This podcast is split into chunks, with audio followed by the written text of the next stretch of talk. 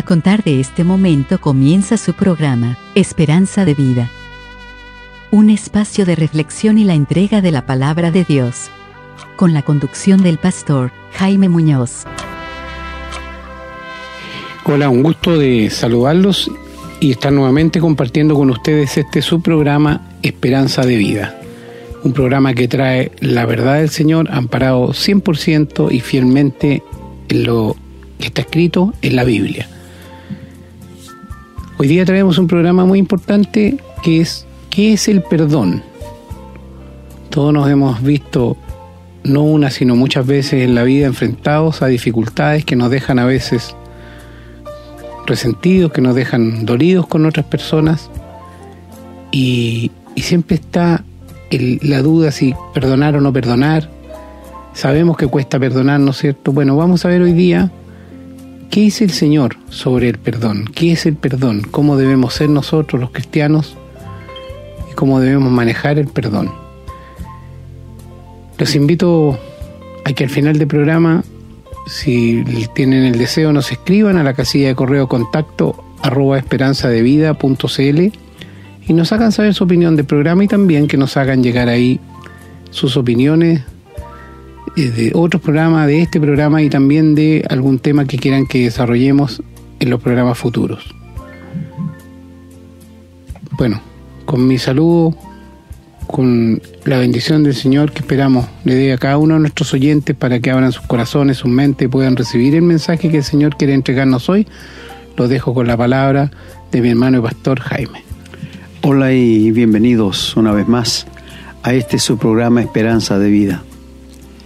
La gente habla mucho de perdón y parece que es la palabra más difícil hoy día entre el ser humano eh, que se diga, porque tenemos un orgullo cada uno y a veces el orgullo más alto que nosotros. Entonces eso dificulta. Pero vamos a hablar qué es el perdón según la palabra de Dios. Y creo que esto le interesará a, muy, muchas personas.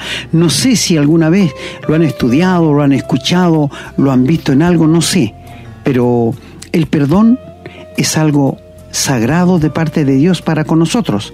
Y entre nosotros también deber hacerlo. Porque ofendernos entre nosotros es una cosa, pero ofender a Dios es otra cosa muy diferente. Y el ser humano no se ha dado cuenta todavía cómo ofende a Dios, cómo a veces el ser humano pone su puño en la cara de Dios para decirle no creo, ni quiero creer.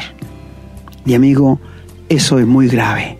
Por esto que vamos a hablar primero qué es el perdón y después contra quién hemos pecado o hemos ofendido.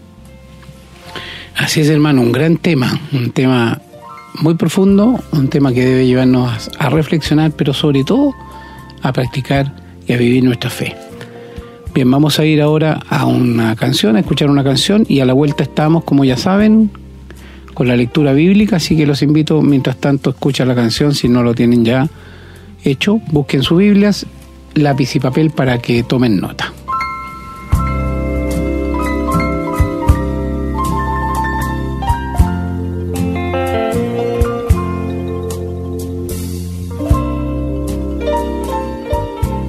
Bien, ya estamos de regreso, espero que tengan sus Biblias a mano para que la abran en el libro de Miqueas, en el Antiguo Testamento. Vamos a leer en el capítulo 7 los versículos del 18 al 20. Dice la palabra, ¿qué Dios como tú, que perdona la maldad y olvida el pecado del remanente de su heredad? ¿No retuvo para siempre su enojo porque se deleita en misericordia? Él volverá a tener misericordia de nosotros, sepultará nuestras iniquidades y echará en lo profundo del mar todos nuestros pecados. Cumplirás la verdad a Jacob y a Abraham la misericordia que juraste a nuestros padres desde tiempos antiguos. Bien, vamos a ir ahora al Nuevo Testamento en el Evangelio de San Lucas, capítulo 24, los versículos del 45 al 47. Dice la palabra, entonces les abrió el entendimiento para que comprendiesen las escrituras, y les dijo, Así está escrito, y así fue necesario que el Cristo padeciese y resucitase de los muertos al tercer día, y que se predicase en su nombre el arrepentimiento y el perdón de pecados en todas las naciones, comenzando desde Jerusalén. Bien, vamos ahora al libro de los Hechos, Hechos de los Apóstoles. En otras versiones de la Biblia dice Actos, libro de los Actos. En el capítulo 10, los versículos del 40 al 43, dice la palabra, a este levantó Dios al tercer día e hizo que se manifestase, no a todo el pueblo, sino a los testigos que Dios había ordenado de antemano, a nosotros que comimos y vivimos con Él después que resucitó de los muertos, y nos mandó que predicásemos al pueblo y testificásemos que Él es el que Dios ha puesto por juez de vivos y muertos. De este dan testimonio a todos los profetas, que todos los que en Él creyeren recibirán perdón de pecados por su nombre. Y en el capítulo 13, versículo 38 del libro de los Hechos, dice, Sabed pues esto, varones hermanos, que por medio de él se os anuncia perdón de pecados. Y en el capítulo 26, versículo 18, momento en que Pablo está relatándole su conversión al rey Agripas, dice, para que abra sus ojos, para que se conviertan de las tinieblas a la luz y de la potestad de Satanás a Dios, para que reciban por la fe que es en mí perdón de pecados y herencia entre los santificados. Estas son las palabras de Jesús a Pablo. Bien, y la última lectura la tenemos en la carta de los Colosenses, capítulo 1, los versículos del 10 al 14. Dice, para que andéis como es digno del Señor, agradándole en todo, llevando fruto en toda buena obra y creciendo en el conocimiento de Dios fortalecidos con todo poder conforme a la potencia de su gloria, para toda paciencia y longanimidad, con gozo dando gracias al Padre que nos hizo aptos para participar de la herencia de los santos en luz, el cual nos ha librado de la potestad de las tinieblas y trasladado al reino de su amado Hijo, en quien tenemos redención por su sangre, el perdón de pecados. Gracias, querido hermano, por la lectura de la palabra de Dios.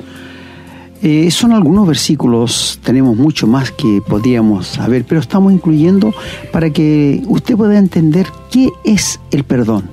Y de esto vamos a comentarlo en unos momentos más. Así es, hermano. Vamos entonces a una pausa musical y a la vuelta estamos con el desarrollo.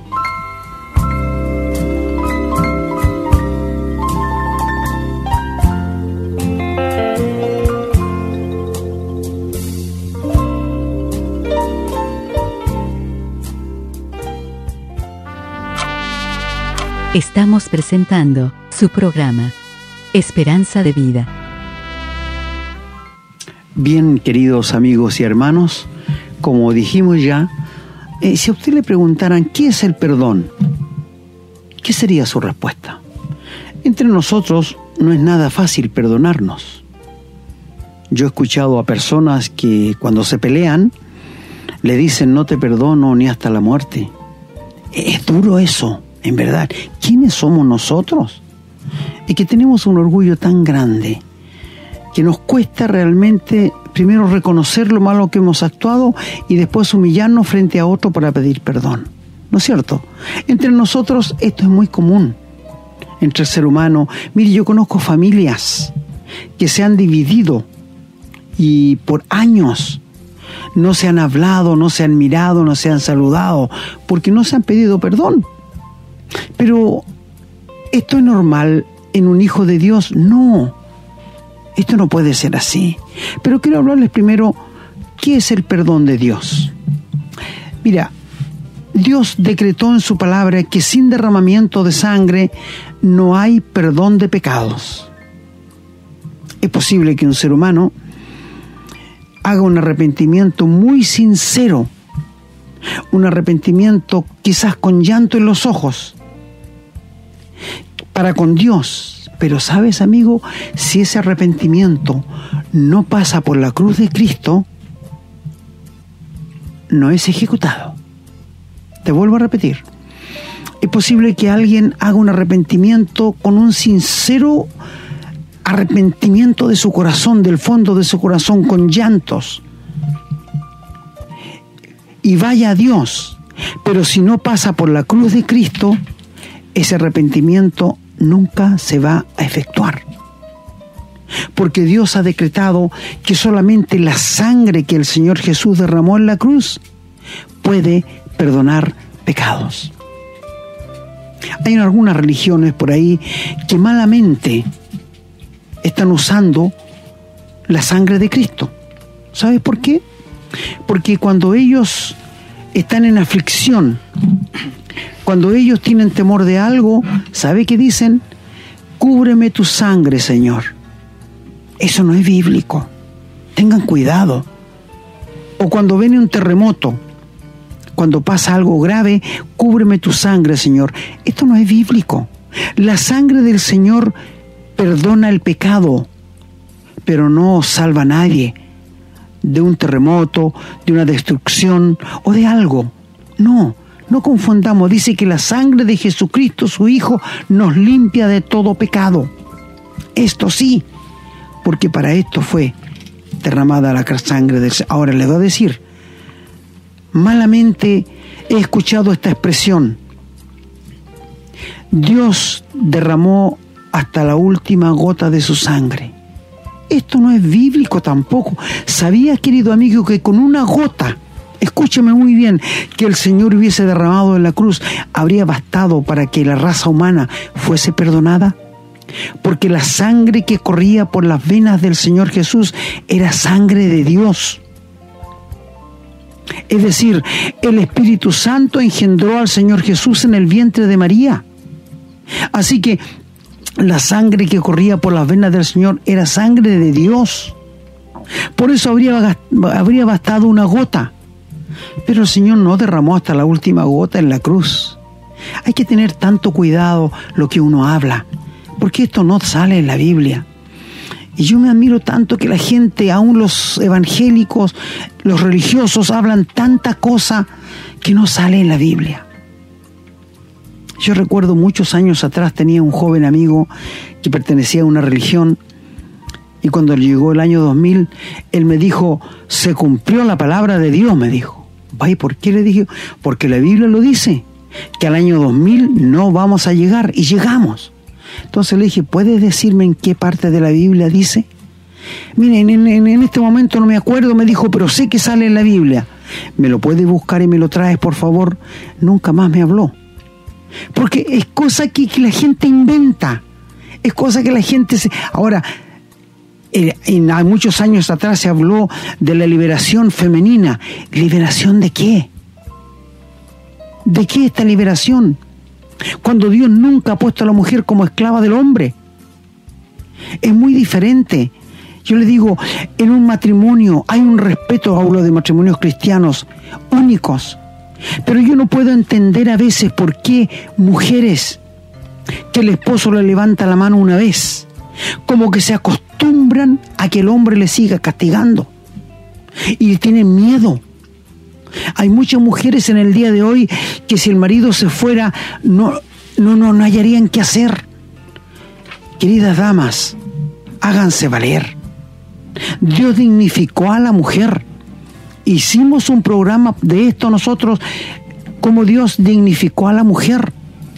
Es verdad que los romanos en la antigüedad tenían a las mujeres para su diversión, los griegos para las orgías y los judíos para que le criaran los hijos. Pero amigos, Dios dignificó a la mujer, le dio un estado igual del hombre. Por esto, en el día de hoy, si tú, querida dama, te conviertes al Señor Jesús, le entregas tu vida, le entregas tu corazón, yo he recibido lo mismo que tú vas a recibir. Perdón, salvación, vida eterna, una conciencia tranquila que no me va a acusar del pecado. Dios dignificó y puso a la mujer a la altura del hombre en este sentido, pero en cuanto a responsabilidades, es diferente.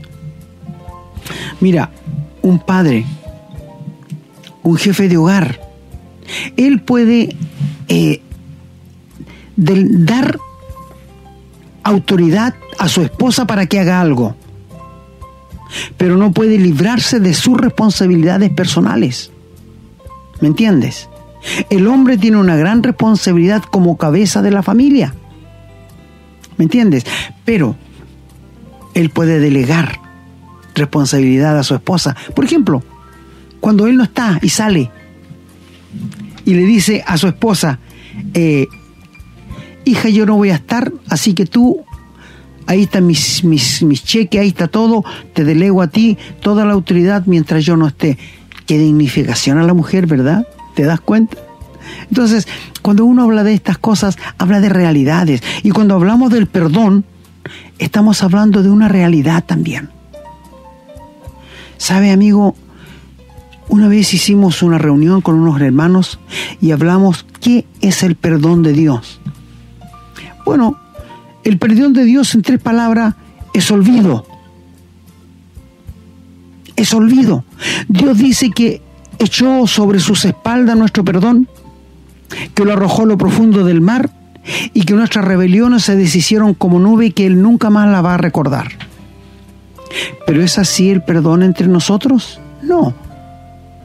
De ahí entonces que el Señor Jesús, cuando Pedro le preguntó al Señor Jesús, Señor, ¿cuántas veces perdonaré a mi hermano que peque contra mí? ¿Sabe qué le dijo el Señor Jesús? Hasta 70 veces 7. ¿Y 7 por 7 cuánto es? 49. O sea, si 490 veces un hermano peca contra mí, ¿cuál es mi responsabilidad? Perdonarlo. Claro, nunca va a suceder. Lo que pasa entre nosotros es que cuando perdonamos a alguien y vuelve a caer en lo mismo, ¿qué le decimos? Ya te perdoné, ya, pues vení otra vez con lo mismo. Esto no es una reacción de entre hermanos. Pero amigos, cuando nosotros perdonamos, ¿olvidamos o no? Por ejemplo, si un hermano en la iglesia me ofendió y después me pidió perdón y yo le digo, te perdono en el nombre del Señor. Y cuando le vuelvo a ver en la próxima reunión, me acuerdo de lo que él me hizo, es que no le he perdonado. Mira amigo, cuando nosotros tenemos problemas entre seres humanos y no perdonamos, nosotros quedamos presos en una jaula. Porque cada vez que vemos a esa persona nos pasa algo en nuestro interior, ¿no es cierto? Nos sentimos intranquilos y nos vemos encerrados en una jaula. Y solamente cuando perdonamos somos libertados. Por esto el Señor Jesús dijo, si quieres que yo te perdone, también tú tienes que perdonar. No importa la ofensa tan grande que te hayan hecho. Yo creo que no hay ni una ofensa tan grande como la que el ser humano le ha hecho a Dios. Mi amigo, el Señor contó una parábola, dijo, había un hombre que le debía a un señor 500 mil pesos. Y el dueño de la plata que le había prestado lo llamó y le dijo, ¿cuándo me vas a pagar la deuda? Y él dijo, dame paciencia, ten paciencia, por favor, te la voy a pagar. Y aquel hombre benevolente le dijo, te perdono toda esa deuda. Muchas gracias, le dijo. Y salido, encontró otro hombre que le debía a él 50 mil pesos. Y lo ahogaba diciendo, págame lo que me debe, págalo. Y el hombre le dijo, ya te lo voy a pagar, ten paciencia. Y no quiso esperar y lo metió en la cárcel. ¿Cómo piensa que actuó? Mal, ¿verdad? Porque la gente le llevó a oídos del Señor que le perdonó los 500 mil pesos y le dijo, ¿sabes que al que le perdonaste 500 mil pesos tenía otro deudor y lo mandó a la cárcel por 50 mil pesos? Y el padre de familia lo mandó a buscar y le dijo, eres malvado y eres perverso, yo te perdoné una gran deuda y tú no fuiste capaz de perdonar una deuda tan chiquitita, sino que lo enviaste a la cárcel. Y el Señor y aquel hombre le dijo, yo también te voy a mandar a la cárcel, porque tú no eres digno de que yo te perdone. El Padre nuestro que tú tantas veces repites, amigo, nos dice, perdónanos como nosotros también perdonamos a nuestros deudores y, y no lo hacemos. ¿Verdad? Pero si lo decimos a Dios, mira, en tantas partes que he estado, la gente dice el Padre nuestro, lo repite, que no es para repetirlo. Pero la gente lo repite y se compromete con Dios diciéndole, perdóname como yo perdono, y no perdona. Mi amigo, si entre nosotros no somos capaces de perdonarnos, Aún no hablo a hermanos en la fe, en la iglesia. Yo he conocido casos en que muchos hermanos se han ido de la iglesia por no perdonar. Y eso es el puro orgullo de la carne. Mi querido amigo, yo no sé si tú tienes alguna deuda con alguien, una necesidad de perdonar. Pero sabes, el decir perdóneme es la palabra más difícil que puede estar en la boca del ser humano. Si tú conoces a alguien que cuando ha ofendido, cuando ha hecho mal, pide perdón, ese es un hombre para mí. Esa es una verdadera mujer para mí. Porque nadie lo hace. ¿Por qué? Porque se escabullen, se corren, pero no piden perdón. Pero sabes, les gustaría que si ellos ofendieran, los perdonaran. ¿No es cierto? Por esto el Señor dice, si ustedes no perdonan, yo tampoco les voy a perdonar. ¿Sabes que tú y yo hemos ofendido mucho a Dios?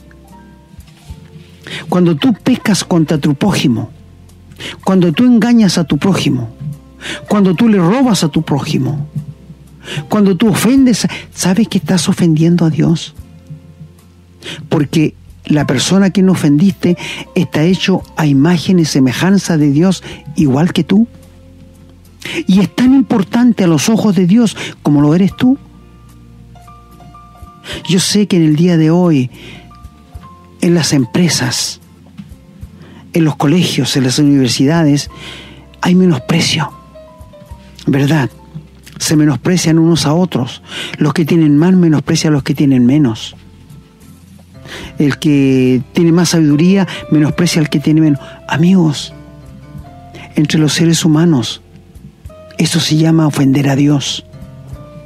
Porque todos estamos hechos a imagen y semejanza de Dios. Y si tú piensas que eres importante a los ojos de Dios, aquel a quien tú menosprecias también lo es. Porque tiene un alma sin valor como la tienes tú. Dios ha puesto eternidad, eternidad en cada ser humano que ha creado aquí en la tierra. Por esto te digo, ¿tú tienes alguna deuda de perdón con algún familiar, con algún compañero de trabajo, con algún compañero de curso? ¿Y estás enojado con esa persona y no le miras, no le saludas? Qué triste. Un niño puede actuar así, pero no una persona madura, no un hombre, no una mujer ya vividos.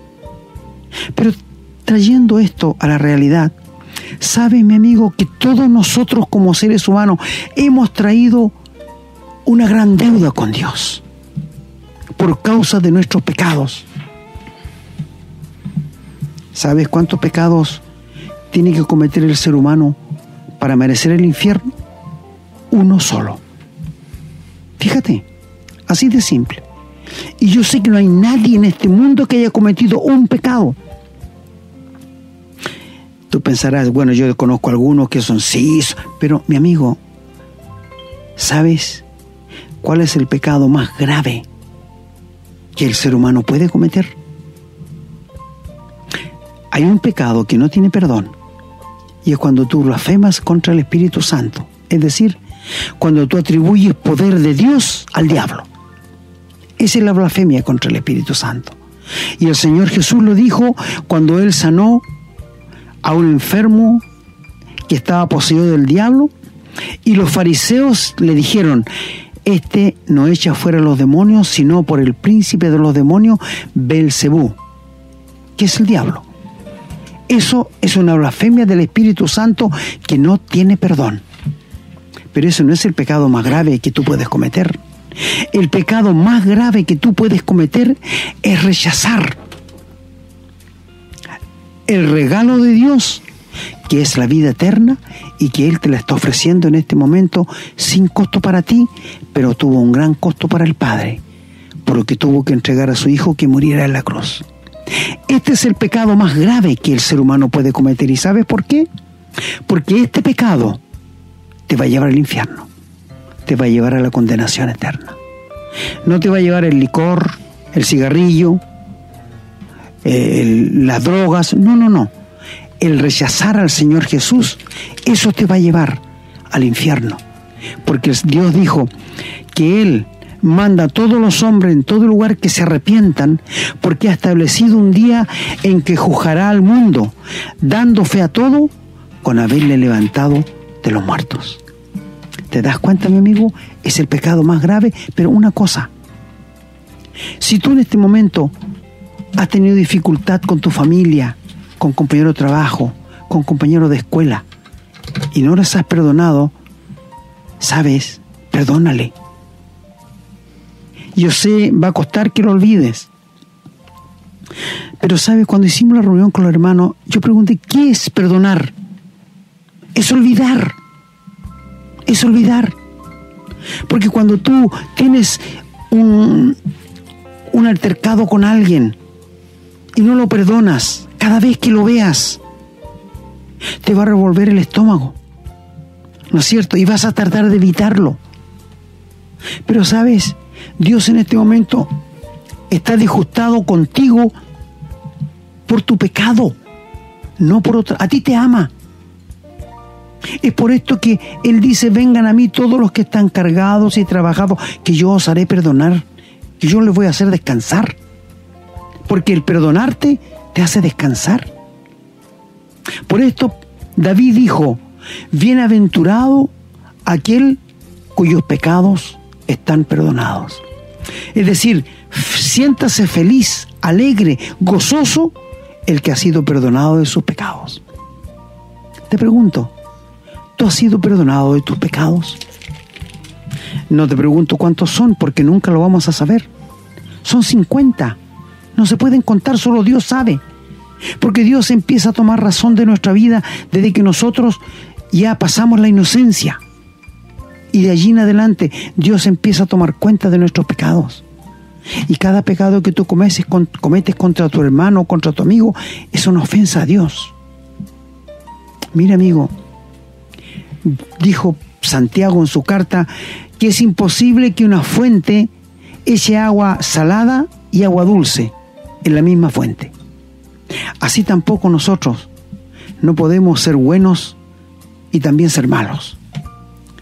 si no hemos sido justificados frente a Dios, nos van a tratar como malos.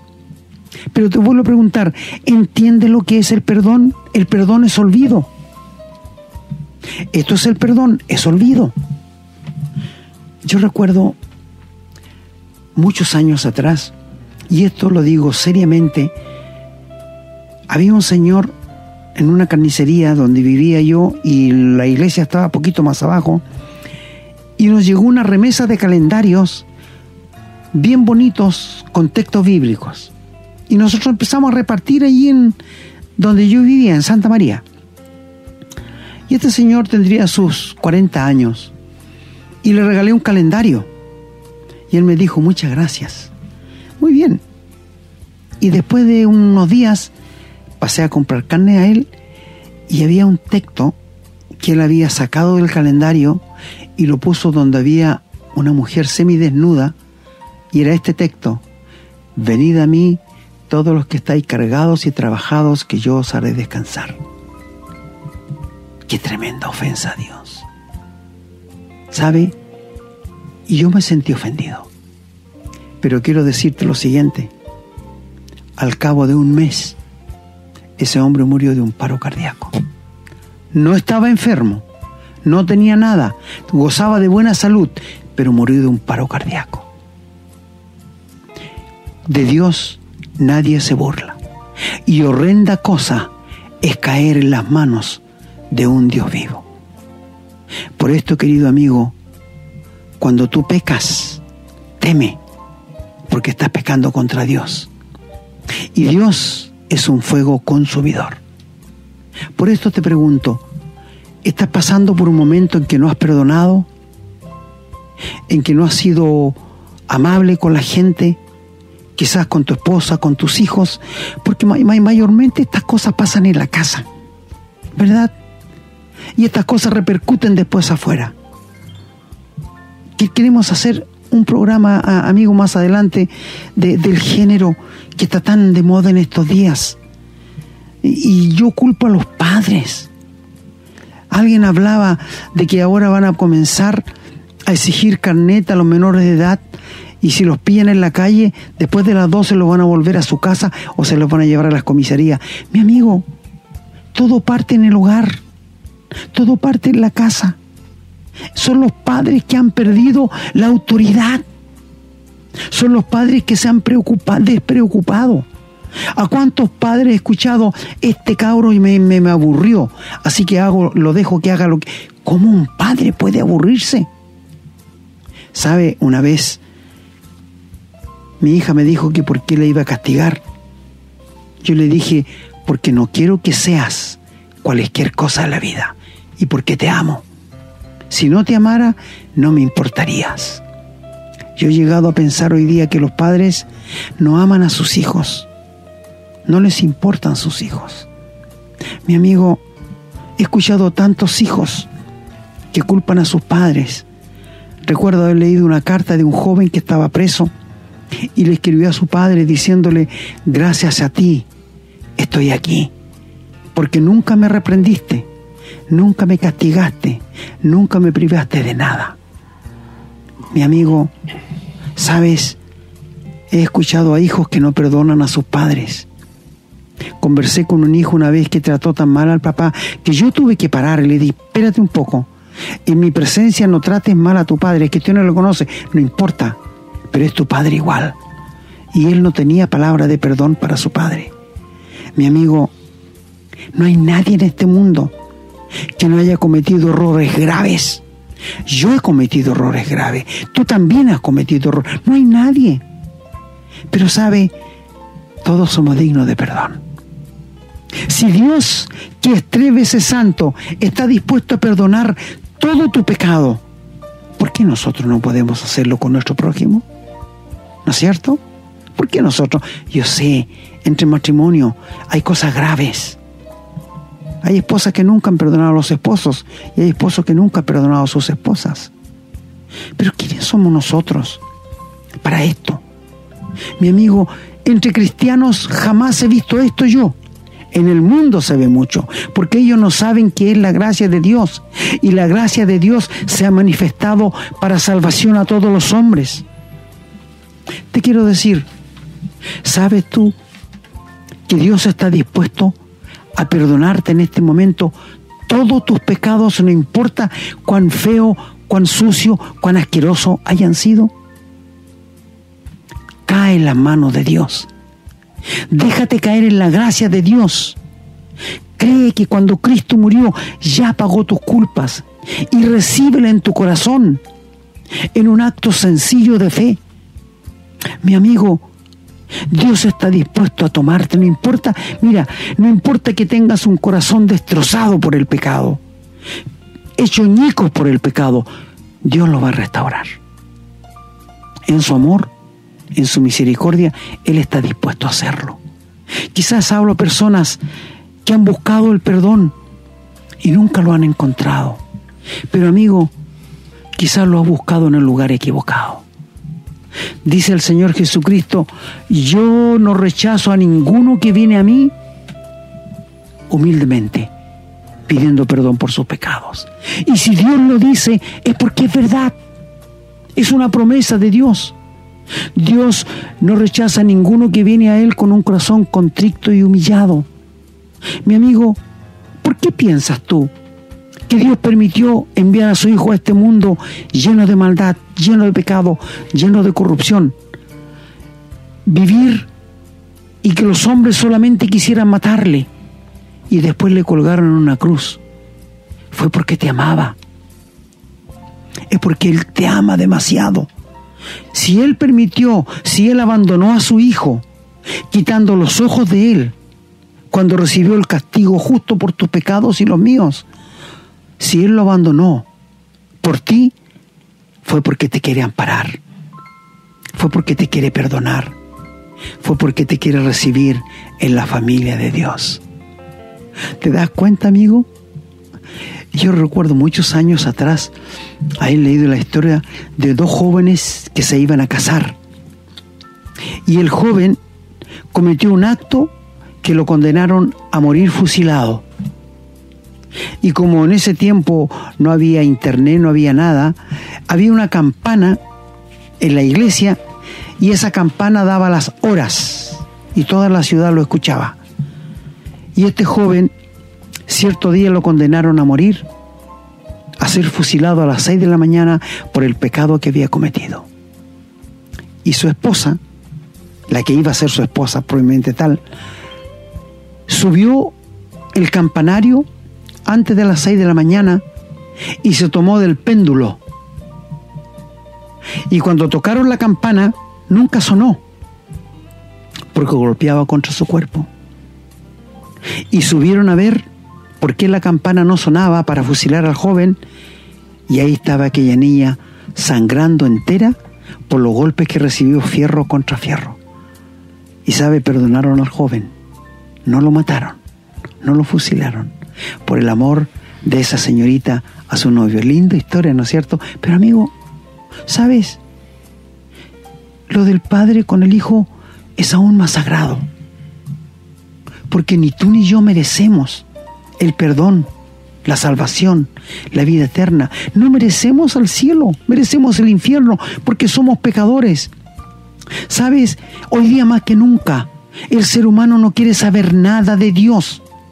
No quiere que Dios se meta en su vida. Un graso error que tendrá que lamentar toda la eternidad. ¿Qué les ha hecho Dios si solamente mostró amor? Solamente ha mostrado compasión. Yo he invitado mucha gente a reuniones y, la palabra que ellos tienen a flor de boca es no tengo tiempo. No tengo tiempo. yo les digo lo siguiente, y si te, te viniera una enfermedad, que tuvieras que estar 30 días en la cama, ¿qué vas a hacer? Tendrías que hacer tiempo para estar 30 días en la cama. Y a veces es bueno que Dios nos tire en una cama para que miremos el cielo y nos acordemos que hay un Dios. Mis amigos, el perdón es una realidad. Dios está dispuesto en este momento a limpiarte, a olvidarte y a arrojar todo tu pecado y nunca recordarle. Qué lindo, ¿ah? Qué lindo esto, que Dios no se acuerde de nuestros pecados nunca más. Dios nunca va a echar en cara un solo pecado después que nos ha perdonado. Dios no es como nosotros que cuando alguien nos viene a pedir perdón y le decimos, pero ya te perdoné la semana pasada y volvemos, Dios no se acuerda. Dios nos perdona y olvida para siempre. ¿Sabe por qué? Porque nos hace nuevas criaturas. Lo que necesita el ser humano no es religión. Lo que necesita el ser humano es una nueva creación, que solo Dios puede hacerlo por medio de la cruz del Señor Jesucristo. Mi amigo, es por esto que el bautizarse no te va a limpiar tus pecados. El que te tire unos pocos de agua no va a limpiar tu pecado. Solamente la sangre de Jesucristo, su Hijo, nos limpia de todo pecado. ¿Te gustaría tener esta seguridad a ti? Ser, y ser un hombre, una mujer bienaventurado, gozoso, feliz, porque tus pecados han sido todos perdonados y ya no tienes conciencia de pecado. Antiguamente, en el antiguo régimen de la ley, una vez al año se hacía memoria de los pecados pasados, lo que en la gracia de Dios no, porque Dios los olvida para siempre. Mi amigo, fue necesario que Cristo derramase su sangre en la cruz para que tú y yo pudiéramos tener hoy día perdón de pecados y ser aceptados como hijos verdaderos de Dios.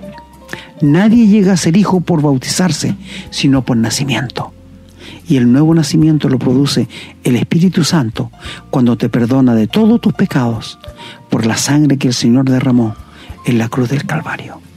Mi amigo, si tú quieres ser una persona, una mujer, un hombre, un joven, una señorita, bienaventurado, réndete en este momento en los brazos de Dios y confía que cuando Cristo murió en la cruz, ya murió por ti recíbele en tu corazón y ríndele tu vida a Él.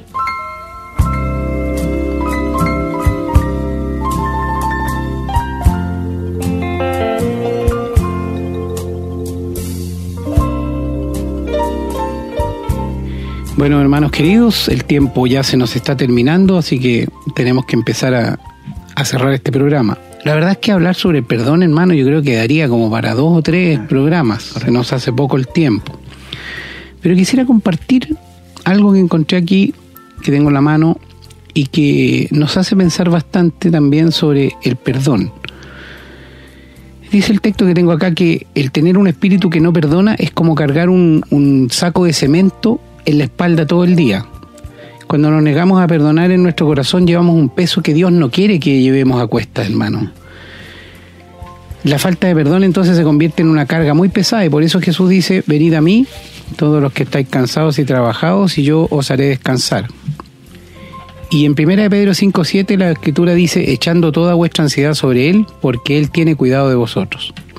Mire, alguna, veamos un poco un contraste. Dice, la falta de perdón bloquea la puerta a la salvación y al perdón de Dios. El perdón, en cambio, abre la puerta hacia la salvación y al perdón de Dios. La falta de perdón propicia el crecimiento de una raíz de amargura. El perdón impide que crezca la raíz de amargura. La falta de perdón abre la puerta para que Satanás pueda entrar a, vuestra vida. El perdón impide que Satanás entre a la vida de uno. La falta de perdón nos hace caminar en la oscuridad y en las tinieblas. El perdón nos saca a la luz. La falta de perdón proviene de Satanás. El perdón proviene de Dios. La falta de perdón evidencia que tenemos un corazón sin Dios. El perdón es evidencia de que tenemos un corazón piadoso. La falta de perdón nos hace esclavos del pecado el perdón nos libra del pecado. Y otro pensamiento, la falta de perdón entristece al Espíritu de Dios y el perdón está fortalecido por el Espíritu de Dios. Y una pregunta que a lo mejor uno puede hacerse, después de que alguien nos ofende, ¿cómo podemos poner a prueba la calidad de que si hemos perdonado o no a esa persona? Hay tres preguntas que uno puede hacerse. La primera, ¿sigo esperando que el ofensor, la persona que me ofendió, pague por lo que me hizo? Sigo esperando porque no he perdonado. La segunda pregunta, ¿tengo todavía amargura o rabia contra el que me ofendió? Si me sigue quedando algo es porque no he perdonado. Y la tercera, ¿sigo teniendo pensamientos de venganza contra el que me ofendió. Porque el hecho de, perdonar a alguien no significa que uno no desee que se haga justicia, hermano. Sino que lo que hace es dejar la ofensa y al ofensor en las manos de Dios. O sea, uno se niega a guardar odio contra la persona que lo ofendió. Entendemos y sabemos que este es un proceso, perdonar, es un proceso que requiere tomar una decisión de perdonar cada vez que la ofensa venga a nuestra mente, ¿qué tenemos que hacer? Tenemos que orar por la persona que nos ofendió y ponerla a la mano de Dios. Como dice primera Samuel 12:23, dice, así que lejos sea de mí que peque yo contra Jehová, cesando de rogar por vosotros, antes os instruiré en el camino bueno y recto. Eso es lo que tenemos que hacer. Estas tres preguntas son muy buenas. ¿Sigo esperando que la persona pague por lo que me hizo? ¿Albergo todavía amargura contra el que me ofendió? ¿Sigo teniendo pensamiento de venganza contra esa persona? Bueno, si tenemos algo de eso, entonces cada vez que vengan, pongamos nuevamente esto en la mano de Dios. Ojalá hubiésemos, a lo mejor es necesario más adelante hacer una segunda parte sobre el perdón, hermano, porque eh, el perdón cambia la vida, obviamente que la cambia. Bueno, es el Señor el que nos cambia la vida, pero la forma de, enfrentarla, la forma de, resolver los conflictos que van a haber siempre, siempre va a haber personas que nos ofendan. Ahora, hay ofensas que son ligeras, no sé cómo decirlo, son tonteras que uno en realidad no vale ni la pena de gastarse en eso. Hay ofensas que llegan más profundo al alma, generalmente hieren los sentimientos. Esas cuesta un poco más. Y hay ofensas que en realidad un cristiano no puede dejar pasar, que son las ofensas contra Dios. Esa ofensa, como la que usted mencionó, que es un caso bastante, bastante duro. ¿ah? Yo le comentaba en un programa, hermano, me hizo pensar en un compañero de trabajo que tenía yo cuando trabajaba en la televisión. Él era cristiano, muy cristiano. Y una persona, un subalterno de él, tenía un odio, un odio contra este hombre porque era cristiano. Esa cosa que solo uno, comprende cuando conoce a Dios y sabe que es del espíritu, esta guerra espiritual que tenemos. Bueno, cuando este caballero, un amigo mío, se jubiló ya mayor y hubo una comida de ex empleado. Y, y esta persona que estaba en esa comida también, porque también era un ex empleado, fue y lo agredió sin decirle nada. Fue y le pegó un puñete, un combo, como decimos acá, en la cara lo tiró al suelo con toda su fuerza. Bueno, este hombre como cristiano lo único que dijo, bueno, no sé por qué pasó esto, pero yo lo perdono. E igual que lo que usted me está diciendo, hermano, pasó algo muy parecido. A este hombre se le, se le paralizó el brazo y después le entró una enfermedad y como a los tres meses se murió. Yo digo, cuidado con las personas que atacan a los hijos de Dios. No se puede atacar a un hijo de Dios y sacarlo gratis. Es una advertencia para los que no lo creen, pues ya están advertidos. El Señor cuida de lo suyo y hace justicia. ¿Cómo hace justicia? Cuando nosotros no vamos a devolver el golpe, sino que le decimos, Señor, a esta persona, a este acto, lo pongo en tus manos. Tuya es la venganza, no mía. Esa persona, uff, la va a pasar mal, hermano. Es un, no sé si usar la palabra, una herramienta, un arma, pero es una promesa de nuestro Señor y que se cumple. Así que no es fácil y no es gratis eh, dañar a un hijo de Dios. Lo digo también como una advertencia, tómelo cada uno como quiera, porque es verdad. Cada uno sabrá después lo que hace y aquellos hijos de Dios que están escuchando sepan también que tienen esa promesa y sepan que el Señor va a actuar en su defensa. Así que la vida es dura, la vida es difícil, cada día estamos viviendo más apostasía, cada día estamos viviendo en un mundo más terrible, pero nosotros somos, como lo hemos dicho en programa anterior, hermano, la manada pequeña. ¿Y qué dijo el Señor? no temáis a manada pequeña. Así que con esa fe, con esa seguridad, con esa promesa del Señor me quedo hermano. Y mientras el Señor lo permita, vamos a seguir haciendo estos programas, cueste lo que cueste, duela a quien duela, porque nosotros estamos diciendo la verdad. Y si alguien piensa que no estamos diciendo la verdad, escríbanos a la casilla correo contacto arroba esperanzadia.cl y díganos en qué no estamos diciendo la verdad. Nosotros con gusto lo vamos a tomar y con gusto vamos a responder, vamos a tratar de aclararle a la persona dónde está y si, hemos, si nos hemos equivocado no tengan ninguna duda de que vamos a aclararlo, pero también debo decirles que tenemos la certeza de que no nos hemos equivocado porque no estamos hablando cosas nuestras, usted lo ha dicho varias veces, pastor. No estamos hablando lo que a nosotros se nos ocurre, estamos hablando lo que el Señor dice. ¿Cómo podríamos equivocarnos, pues, hermano? Así que me despido muy contento de haber podido traer este programa, es un programa importante, debemos practicar el perdón conversos e inconversos. Porque el que no quiere creer a Dios, no cree a Dios, pero le va a hacer bien perdonar también. Le va a generar una paz interior, un descanso. Así que practiquen el perdón, practiquemos el perdón y sabemos que no es fácil, pero que se puede, se puede. El beneficio es mucho mayor que el esfuerzo que significa perdonar. Así que que el Señor los bendiga Esperamos que siga bendiciendo estos programas para poder seguir llegando también a ustedes y a mucha más gente. Un abrazo, hermano. Gracias, querido hermano Renato, por esos comentarios. Y hay un texto en el Antiguo Testamento que el Señor dice que nos toca, toca a la niña de mis ojos. Así es, hermano. Imagínate, o sea, lo más delicado que tenemos nosotros es la vista. Entonces, que nos toca a vosotros es como que toca a la niña de mis ojos. Entonces, Dios cuida, resguarda, defiende a sus hijos, pero no cuando han actuado mal. No, cuando han actuado en el nombre del Señor. Por eso, mira, yo a veces, muchos compañeros de trabajo me han dicho, eh, tú soy evangélico, no, yo no soy evangélico, soy cristiano, sí, me dijo, pero yo puedo levantar la mano y pegarte un puñete cuando yo quiera, me dijo. Así me dijo uno una vez. Ese es clase horror. Entonces yo le dije, mira, inténtalo y verás si va a pasar eso o no.